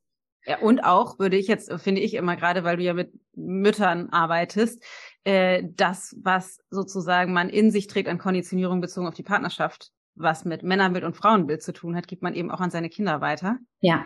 Deswegen ist auch eh günstig. Ja. Äh, wenn man ja sowieso aufräumt. Ja, total, genau. Auf jeden Fall sinnvoll und äh, total ja. gut. Und das ist jetzt auch echt schön zu sehen, was die umsetzen. Die eine hat äh, mir neulich geschrieben, sie meint, sie hat einfach 15 Minuten mit ihrem Mann in der Küche getanzt und oh. wild geknutscht. Oh. Und, und sie, da, sie meinte, sie hätte nicht gedacht, dass das überhaupt mal möglich wäre wieder. Und ähm, solche Sachen einfach genauso dieses, das finde ich halt so schön, diese Ausweglosigkeit, die ich hatte, die sehe ich bei denen. Und wenn das dann plötzlich funktioniert, oh, das ist wirklich das Schönste für mhm. mich, das zu sehen. Also es ist echt, ich krieg immer Gänsehaut, wenn die mir das erzählen. Und äh, das, ich bin dann so voll Liebe einfach. Ja. Und denk so, so gut. oh, schön, ja, ich krieg auch schon Gänsehaut. Ja. Würdest du sagen, dass du finanziell von dem, was du jetzt an Coaching-Business bisher, das ist ja, du hast ja, steckst ja in den Kinderschuhen, bist ja, ja. irgendwie ein, weiß ich nicht, ein halbes Jahr jetzt wirklich faktisch irgendwie dabei, so, äh, ne? Also in, in schnellen Schritten, aber trotzdem ja noch sehr in den Kinderschuhen das aufzubauen. Würdest du sagen, du kannst davon schon leben? Ähm, ja, Also ich dachte ich, aber eigentlich glaube ich nicht. Also wenn man das mal genau ausrechnet, äh, Ja. ist, ist natürlich unterm Strich doch immer viel weniger da als, Ja. als tatsächlich. Und wenn dann noch EduPage und Zoom und also diese ganzen Ja. kleinen Posten und ich neige immer dazu, das nicht so durchzukalkulieren vorher. Ähm, genau. Und also ich verdiene deutlich weniger, als ich vorher verdient habe. Es ist aber für mich okay, für meinen Mann okay. Wir haben da einen Deal gemacht und ähm, genau, das, das, ähm, das ist in Ordnung. Und ich glaube, also ich verdiene, also ich, ich verdiene so gut, das passt, aber es ist, äh, genau, da geht noch was auch. Also, Ja. ja. Und ist deine Absicht, weil das ist ja das, ja, sprechen wir übrigens in der Business Week dann auch drüber, ja, ähm, genau. die ist ja die Frage immer, was man sozusagen für eine Absicht hat mit dem Business, weil es kann ja auch sein, dass du sagst, ne, es funktioniert zu Hause mit meinem Mann, die Kinder sind noch klein, jetzt so der zeitliche Invest für das, was ich mache, es inspiriert mich. Ne, das kommt insgesamt kommen wir finanziell gut klar, ich will das genauso weitermachen. Oder du könntest sagen, nee, ich habe voll Bock, sozusagen als Unternehmerin durchzustarten und dieses Business zu skalieren und viel mehr Umsatz zu machen, viel mehr Menschen oder diese mehr Menschen tiefer zu erreichen, also sozusagen eher aus einer unternehmerischen Sicht da drauf zu gucken und sagen, ich habe halt Bock, das zu skalieren. Was würdest du sagen, ist deine Sicht auf die Dinge? Zu diesem Ähm, Zeitpunkt, das kann sich auch ständig ändern. Genau, das ist es, glaube ich. Es ändert sich ständig. Also ich habe, äh, ich bin angefangen mit skalieren. Also ich wollte auf jeden Fall viele erreichen. Ich hatte auch eher das Gefühl, ich will eine Bewegung starten, irgendwie so neuer Feminismus oder irgendwie sowas. Ja. Also irgendwie so eine andere Sicht darauf oder kein, also genau, das wieder mein Größenwahn. Aber ähm, das, das äh, ist so das, woher ich, also wieso ich angefangen habe, weil dieses Warum so krass groß ist und dazu gehört natürlich auch zu meinem Warum super viele Leute zu erreichen. Ja. Und trotzdem merke ich, dass ich auch, und das ist jetzt erst neu, dass ich auch an meine Grenzen stoße und selbst da erstmal reinwachsen muss, glaube Ja. ich. Und ich, also letztes Jahr hatte ich mir gesagt, ich bin immer ein bisschen mutiger, als ich eigentlich bin. Das hat super funktioniert. Und dieses Jahr habe ich mir so vorgenommen, da reinzuwachsen, was ich habe. Also Ja. ähm, genau, was ich jetzt schon, aber ich bin halt schon Highspeed losgedampft und ähm, das ist gut und es hat gut funktioniert, aber ich darf mir jetzt auch die Zeit nehmen, da reinzuwachsen. Und ähm, das muss ja nicht dieses Jahr skalieren, sondern wäre ja auch Ja. okay, wenn es nächstes Jahr oder so ist. Aber ich Ja. dann auch so einen Grund, auch mit Gruppenarbeit und sowas, das und da, ja, genau, da einfach erstmal langsam reinzuwachsen und mir so ein, sowas, so ein, ja, so eine Sicherheit zu schaffen, so ein Fundament zu bauen, Ja. woraus ich dann auch besser wieder wachsen kann, weil ich, genau, ich glaube, das kann sonst auch schnell in die Hose gehen. Und ich Ja. habe ja auch zwei Kinder, für die ich halt auch da sein möchte und die sind jetzt Ja. klein und nicht erst Ja. in fünf Jahren. Und in fünf Jahren kann ich immer noch, ähm, also genau, ich sehe, das ist jetzt der Anfang von dem, was gerne in fünf bis zehn Jahren wachsen, wachsen, wachsen darf, aber ja. auch langsam gerne. Ja. So. Ja. Ja, voll gut. Weil das finde ich tatsächlich gerade in der, in, in der Coaching-Welt, in der wir leben oder in dieser Coaching-Szene, da geht es ja immer darum, ich sag mal, sch schneller mehr sozusagen skalieren, skalieren, skalieren, skalieren. Ja. Und ich bin, ich, ich mag das total, aber meine Kinder sind auch älter mittlerweile natürlich und äh, eben auch nicht ausschließlich um des Skalierens willen, sondern eben immer in Ausrichtung mit der Balance, was ist, was st- stimmt sozusagen mit meiner aktuellen inneren Wahrheit überein, Mhm. ähm, finde ich tatsächlich sehr viel wichtiger als zu sagen, so ich muss das ja. Und es, es gibt natürlich unterschiedliche Absichten, weil so wie ich das äh, aus der Ferne beurteile, was du da machst, könntest du das easy, easy, easy in, in hohe sechsstellige, siebenstellige Umsätze skalieren innerhalb kurzer Zeit. Aber das braucht natürlich wahnsinnig viel inneres Wachstum, um das, um das halten zu können. Und äh, also wahnsinnig viel, eine sehr steile Lernkurve, was sozusagen die Business-Seite der Sache, ne, das Coaching kannst du, den Inhalt, das, was du machst. Ähm, und machst da von den Feedbacks, die du bekommst, einfach wahnsinnig tolle Arbeit, was mich wiederum total berührt, weil dafür bin ich ja angetreten. Ja. Und ich finde das so schön, dass das so sozusagen, das ist ja wie so ein wie so ein verlängerter Arm bist du jetzt für mich so gefühlt, die halt jetzt losgeht irgendwie und so wahnsinnig wertvolle, bereichernde, so krass transformierende Arbeit für diese Frauen macht, die jetzt bei dir sein können und einfach von dir lernen, was es, was alles möglich ist für sie. Finde ich sehr, sehr, wirklich sehr berührend. Es macht mich sehr glücklich. Ja. Ähm, genau, aber dass das halt, dass das halt, dass man das wirklich bewusst wählen kann und auch da wieder nicht auf Autopilot steigt und ja, Genau. das finde ich total, Ja, und wenn ich eh weiß, woher ich komme und auch Anerkennung und sowas, also ich sehe, dass ich nicht konditionierungsfrei Coach geworden bin. Ja. also dieses Nichtbarsein und so ist so Pain für mich, aber gleichzeitig Balsam für meine Seele. Also ja. das, genau, also das habe ich wirklich beides. Und wenn ich das weiß und immer mehr sehe und dann reflektiert bin, sehe ich halt auch, dass es auch gut ist, langsam ja. zu machen. Und ich merke auch, das, was du sagst, ich gehe fahr Vollgas, aber mit angezogener Handbremse. Ich habe viel mehr Möglichkeiten noch, die ich noch gar nicht ausgeschöpft yeah. habe. Und ähm, ich könnte, ich poste fast gar nichts gerade bei Insta, weil yeah. ich gerade so viel mit Coaching beschäftigt bin, mache nur noch Stories und so. Und aber oder auch Zeitungsartikel. Ich habe krasse Kontakte zu krassen yeah. großen so, aber das, die habe ich alle noch nicht angezapft, weil ich das gar nicht halten kann gerade. Und ähm, genau, und das, das merke ich halt, dass ich da reinwachsen darf und ja. irgendwann darf ich die Handbremse lösen und dann kann ich das aber auch noch machen. Also das muss nicht jetzt ja. sein und ja. ja. Und wie berührend finde ich tatsächlich das zu hören, dass du dieses Bewusstsein dafür hast, dass du bewusst, also dass du den inneren Raum hast, bewusst wählen zu können, wie du das jetzt erschaffen möchtest, weil du kannst dir ja auch das direkt das nächste Gefängnis bauen.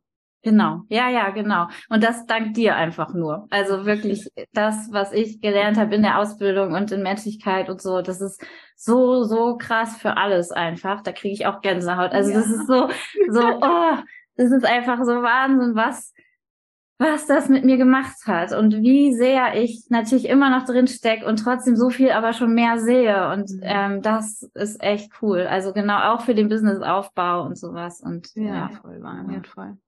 Dann sag doch noch mal vielleicht einmal ähm, so die, keine Ahnung, drei wichtigsten oder transformierendsten Komponenten, die du mitgenommen hast aus der Ausbildung. Das finde ich jetzt total spannend, weil wir haben ja jetzt den kompletten Fokus auf sozusagen dem gehabt, wie sich dein, dein, ne, wie du sozusagen deine Mission entdeckt hast und dann sozusagen das eine Lösung gefunden hast, du das jetzt umsetzt im Business. Mhm. Ähm, wir haben ja viel auch persönlich, auf persönlicher Ebene, Beziehung, Kinder und so weiter zusammengearbeitet und mich würde total interessieren, ähm, was sind so die wichtigsten Sachen, die du aus der Ausbildung mitnimmst? Es ist schwer, wahrscheinlich irgendwie das jetzt so zusammenzufassen, weil das ja sehr, sehr umfassend ist und oft ja sehr viel auch äh, sozusagen, ist, ich, ich finde immer sowas wie so unaussprechlich ist, dieser innere Raum, der entsteht. Das ist schwer, das begreiflich zu machen in Worten, aber dennoch hat sich ja sicherlich auch viel in deinem Leben verändert, unabhängig mal vom, also außerhalb vom nur Business-Bereich. Ja, total, total krass. Und trotzdem habe ich auch gemerkt, dass ich letztes Jahr Fokus auf Business hatte und deshalb ja. meine Beziehung wieder ein bisschen gelitten hat tatsächlich. Ja. Also das ist auch ganz spannend. Mhm. Aber da sind wir gerade richtig hart am Arbeiten und kriegen das ganz gut hin. Ähm, genau, aber also genau, ich habe gerade überlegt, was es ist, weil eigentlich ist es das in drin, was du gerade sagst. Also ich könnte halt drei Beispiele nennen, was sich yeah. in meinem Leben gezeigt hat, aber das, was glaube ich den größten Wachstum gebracht hat, ist der Zugang zu mir, zu meinen Gefühlen, dieses und diese Liebe in mir zu spüren irgendwie, die die da ist und die mir keiner nehmen kann, ist glaube ich so das krasseste, auch mit den Frauen, auch der Kontakt, den wir jetzt haben und das ist wirklich wahnsinnig bereichernd und wunderschön, was ich da mitgenommen habe und gleichzeitig aber auch vor allem mit meinen Kindern. Also ich finde ja, ich überlege ja noch, ob ich ein Buch darüber schreiben soll. Einfach so gesammelt Magic Moments mit den Kindern, weil es ist wirklich so magisch, was da passiert. weil ich gedacht habe, so ähm, auch bei den Coaches, aber bei mir, dass ich irgendwie erkannt habe, ich habe doch mit dir mal ein Coaching gehabt, ich glaube in der Homebase war es auch, aber ähm, dass ich äh, mein Kind nicht Fußball spielen wollte, mein Sohn immer. Ja. immer alleine war in der Pause und so weiter. Ja, ja, ja. Genau. Und ich das aber so wollte, weil ich das brauchte, weil ich sonst nicht mehr gebraucht werde. Wenn er jetzt selbstbewusst immer mhm. alles macht und nicht mehr nach Hause kommt und sagt, Mama, ich habe schon wieder ganz alleine in einer Pause gespielt. Und es ist mein größtes Dazuzugehören, ist so mein überbordender äh, Glaubenssatz.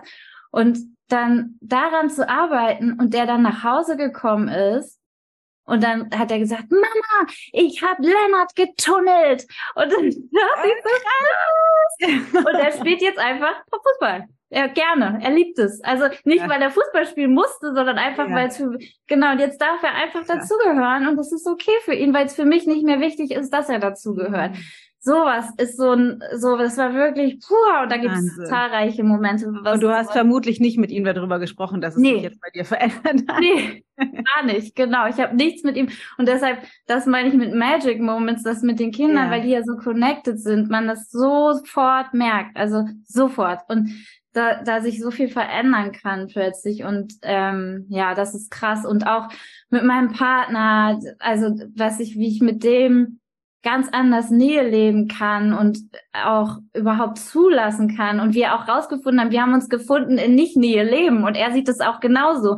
Und das überhaupt zu sehen und daraus dann einfach zu sagen, okay, wir machen jetzt einen Plan, wie wir das hinkriegen, dass wir das machen, wenn wir sehen, dass wir beide dazu neigen, nicht zu wollen und ähm, ja, da genau, da bin letztes Jahr, wie gesagt, ein bisschen abgekommen, weil ich so viel Business im Kopf hatte, aber äh, wir sind gerade richtig gut wieder dabei. Und das, auch das, diese Möglichkeit zu haben, jederzeit das neu wieder entscheiden zu können. Also nicht so wie, jetzt bin ich hilflos und jetzt ist es halt die Beziehung gerade echt nervig, sondern zu sagen, nee, ich muss nicht auf diesem Standpunkt stehen bleiben, sondern ich kann mich jetzt dafür entscheiden, das anders zu leben.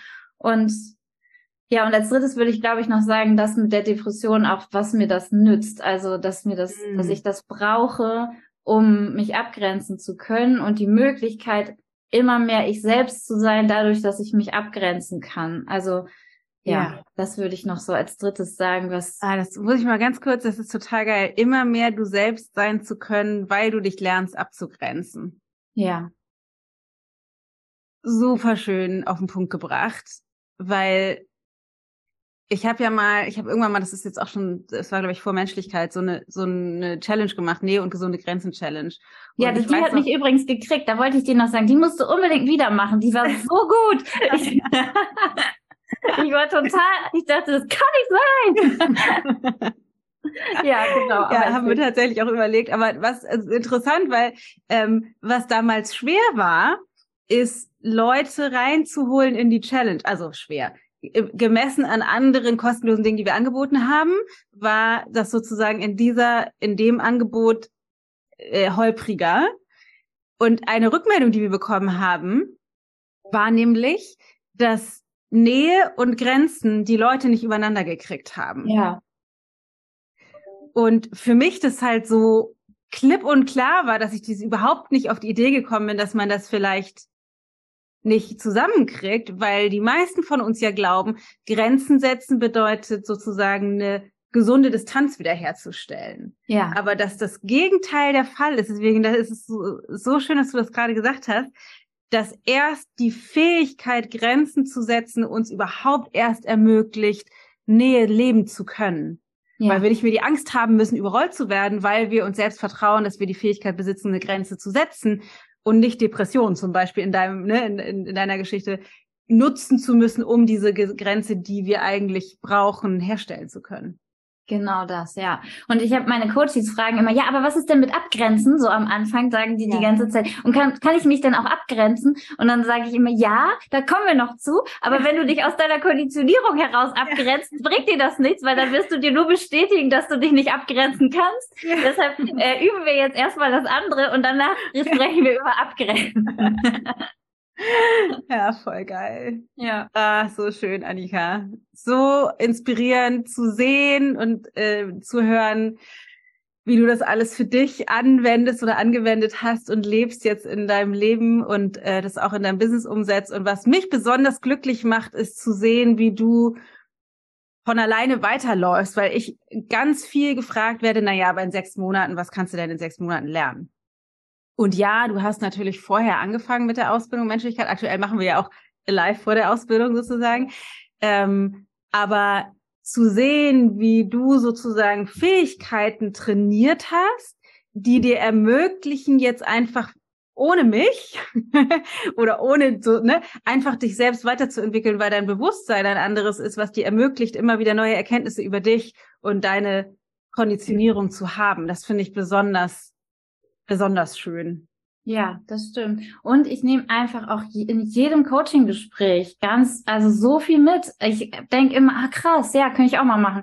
Und äh, oder äh, oder halt auch auf anderer Ebene so die Beziehung, wie bin ich da verstrickt, ah, warum ja. triggert mich das, wenn sie das so sagt und das einfach, das ist einfach nur noch, das geht gar nicht mehr, ich kann jetzt nicht mehr nicht sehen, so nicht mitdenken ja. auch und das ist so eine Spur, die die meiste Zeit, zumindest nicht immer, aber die meiste Zeit mitläuft und ich immer denke, ja krass, was ich mir da gebastelt habe, auch die Gruppe tatsächlich, wo ich denke, wie crazy bin ich denn bitte? Ich habe ein Problem mit Zugehörigkeit, also ich will immer dazugehören und schaff mir eine Situation, wo ich nicht dazugehöre, weil ich ja der Coach bin und Coaches mich automatisch auch oft blöd finden, wenn ich Sachen sage, die denen halt vielleicht nicht so gefallen. Ja. Und unbequeme Wahrheiten sagen. Alter, das hätte ich nie früher gekonnt. Und auf einmal mache ich das beruflich. Und, äh, und das ist mir letztens nochmal so klar geworden, wie ich genau mir das erschaffen habe, was meine größten Stolpersteine so im Leben auch sind, ich mir jetzt beruflich erschaffen habe, um da so immer mehr rauszuwachsen. Und das ist echt schön. Wahnsinn. Toll schön. Ja. wirklich, wirklich magisch äh, vor allen Dingen, dass du gerade sagtest mit dem, ich kann das halt nicht mehr nicht sehen, weil das ist ja, ich sag mal, Fluch und Segen zugleich. Manchmal nervt's ja auch, manchmal de denke ich auch so, gesegnet seien die Dummen, dann kann ich einfach, kann ich einfach blind durch die Gegend laufen und mich über die anderen Menschen und die Welt ärgern. So. Ja. ja. Hat auch was für sich vielleicht in manchen Momenten, aber das, das einfach das meine ich immer halt mit dieser Bewusstseinsevolution. Du kannst es halt nicht mehr nicht sehen und das ermöglicht dir halt alles, was du erlebst, als Erkenntnismöglichkeit nutzen zu können. Das ist einfach total schön. Ja. Annika, ich danke dir.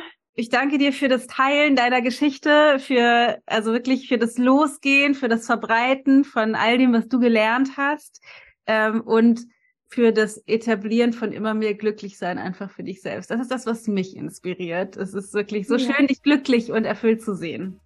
Ja, danke. Ich danke dir auch sehr, sehr, sehr für die Methode und für die Ausbildung und für, für deine Arbeit. Das ist wirklich so großartig. Wahnsinn. Ich bin echt so berührt mich macht die Geschichte von Annika so glücklich, wie es sie macht, ihre Coaches zu beobachten, wie sie mit ihren Männern in der Küche tanzen, nachdem Funkstille war die ganze Zeit.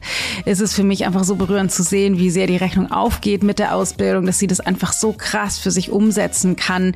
Ähm, Annika hat natürlich schon einiges an Vorbildung, was sie schon gesagt hat, bezogen auf Zielgruppe und Schreiben und so weiter. Allerdings machen wir jetzt ja auch eine Business Coaching Week, eine kleine, die wir den bisherigen ähm, Auszubildenden anbieten, angeboten haben. Also wir machen die Business Coaching Ausbildung mit Teilnehmern der letzten Coaching Ausbildungsrunde, um die eben auch noch zu befähigen, ihr Business da äh, sinnvoll für sich ausgerichtet an ihre eigenen Integrität plus sinnvoll äh, fürs Portemonnaie aufzubauen, ähm, wo sie auch noch dabei sein wird und wo wir das eben auch unseren Coaches und dann Azubis auch noch mitgeben. Also ich finde es total toll. Ich hoffe sehr, du konntest ganz viel mitnehmen, auch für dich als als Mama vielleicht, als Mensch mit Burnout in der einen oder anderen Facette dass es einfach eine Möglichkeit gibt, da rauszukommen. Und ich hoffe, es hat dir ganz viel Hoffnung gemacht und setzt dich auf den Pfad für deine persönliche Weiterentwicklung oder auch äh, Weiterentwicklung oder auch auf deinen Pfad zum Coach.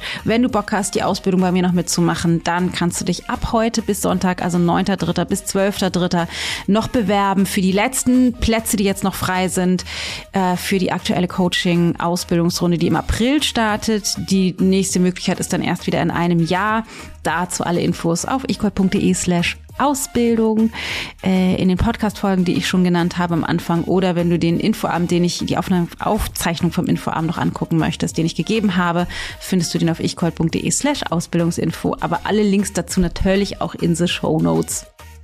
Ansonsten gibt's nur noch zu sagen, falls du jemanden kennst, der auch mit Burnout struggelt, eine Mama, die gestresst ist von ihren Kindern, die vielleicht irgendwie in ihrem Beruf feststeckt oder Fehlgeburten hat und irgendwie nach vorne und nach hinten raus irgendwie nicht weiter weiß, dann leite die Folge super gerne weiter. Schau bei Annika auf dem Kanal auf Annika-Nowotnis. Verlinken wir auch alles in den Show Notes. Also wenn du zu Annika willst, unbedingt. Wenn du eine Mama bist, die gestresst bist, bist du bei Annika definitiv an der richtigen Adresse. Kann ich von Herzen empfehlen empfehlen.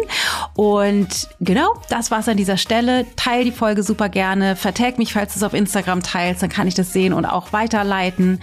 Äh, ich finde es toll, dass du dabei warst und hoffe, wir hören uns nächste Woche wieder. Deine Dana.